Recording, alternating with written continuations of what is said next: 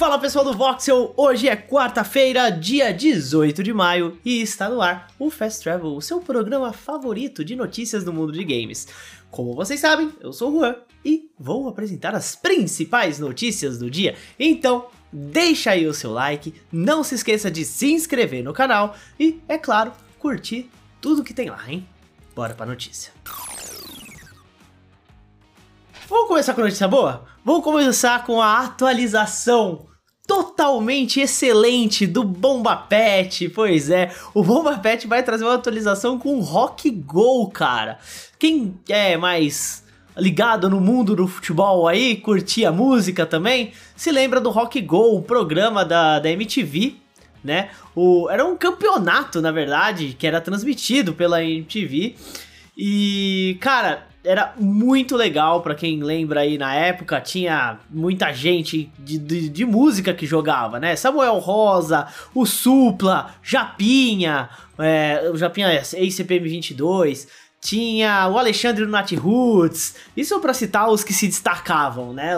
Mas era bem legal. E o Bomba Pet fez uma brincadeira aí e agora tem o time do MTV Rock Go com a escalação maravilhosa, né? aquela escalação que todo mundo ganhava um apelido, né? Quando jogava no Rock Go. E a escalação de atletas como o Tiozão do Churrasco, Jesus e seu filho, Jesus Júnior, Chile Quenta, o Juninho Papito, o Max Telefone de Contato, é, tinha muita coisa legal e aí o Bomba Pet resolveu brincar com isso e tem aí o Bomba Pet versão Rock Go, tem até teaser já. Quem se lembra do pessoal do Rock Go da MTV nos anos dourados da MTV, o Rock Go foi ao ar de 95 até 2008, gente. Pois é. Depois teve duas outras edições, uma em 2011 e uma em 2013, quando finalmente acabou. Mas quem assistia a MTV aí se lembra com carinho do Rock Go e o Bomba Pet fez essa homenagem aí. Muito legal. Bora para a próxima notícia. E olha só, a dona EA, EA Games, sabe? EA, Electronic Arts, né? Challenges Everything, tá tendo um challenge mesmo, viu? Porque Battlefield 2042 vai passar por uma atualização amanhã e não é uma das boas atualizações. O modo de 128 jogadores vai deixar de existir, né? Vai ser só 64, visto que não tem muita gente jogando Battlefield 2042, né? Então parece que não deu muito certo. É, a galera da EA tá tentando buscar artifícios aí para conseguir juntar mais gente nos servidores, para ver se o jogo volta. Então agora o modo de 128 jogadores vai ter 64, que é aquele modo breakthrough, né? Pois é, gente, desde o seu lançamento, o Battlefield de 2042 sofreu com muitos problemas. Desde problemas de balanceamento, bugs, hacks e várias outras coisas. Então, esse Battlefield, eu acho que a EA vai querer esquecer mesmo. O que, que, vocês acham? Vocês jogaram Battlefield 2042? Qual a opinião de vocês sobre ele? É, o que, que faltou nele para ele ter sucesso? Comentem aí, vamos conversar um pouquinho sobre essa trágica história da franquia Battlefield.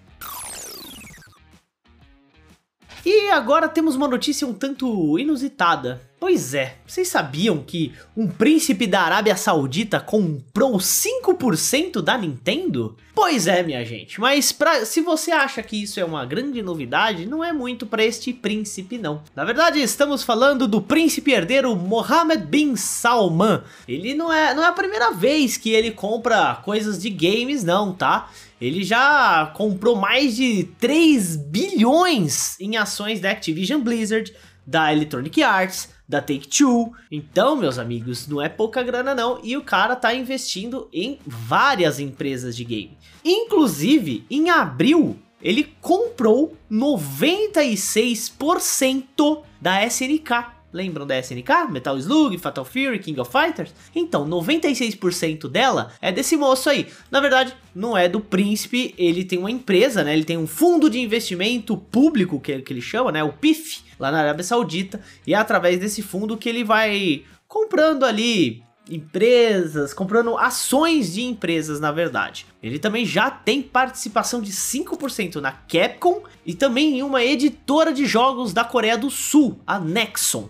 Ou seja, o cara tem muito investimento no mundo de games. Segundo o príncipe, o objetivo dessas aquisições de pequenas partes de ações de empresas de games, é, e não só de games, mas também de tecnologia, é tirar um pouquinho daquela dependência que a economia saudita tem de receitas de petróleo, né? A gente sabe, a, a Arábia Saudita grande parte da, da, economia dela é fundamentada ali em reservas de petróleo. Agora, o príncipe resolveu comprar umas empresinhas aqui de games, viu que tá dando dinheiro, esse negócio tal de negócio de games dá dinheiro, comprou aqui, comprou ali, e assim, caso dê certo, né, fechem a compra da Activision pela Microsoft, ele já garantiu uma, um bom investimento, porque ele vai ganhar dinheiro com isso.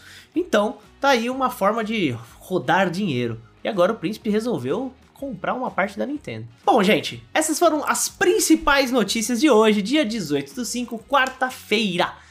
Eu quero agradecer demais a todos vocês que acompanharam o Fast Travel e também a vocês que ouviram a gente pelo nosso podcast Sidecast. Todos os links estão aqui na descrição. Vocês podem ouvir pelo Spotify, pelo Apple Music, pode ouvir pelo Anchor, pode ouvir por onde quiser. Então, acompanhe a gente também por lá, hein?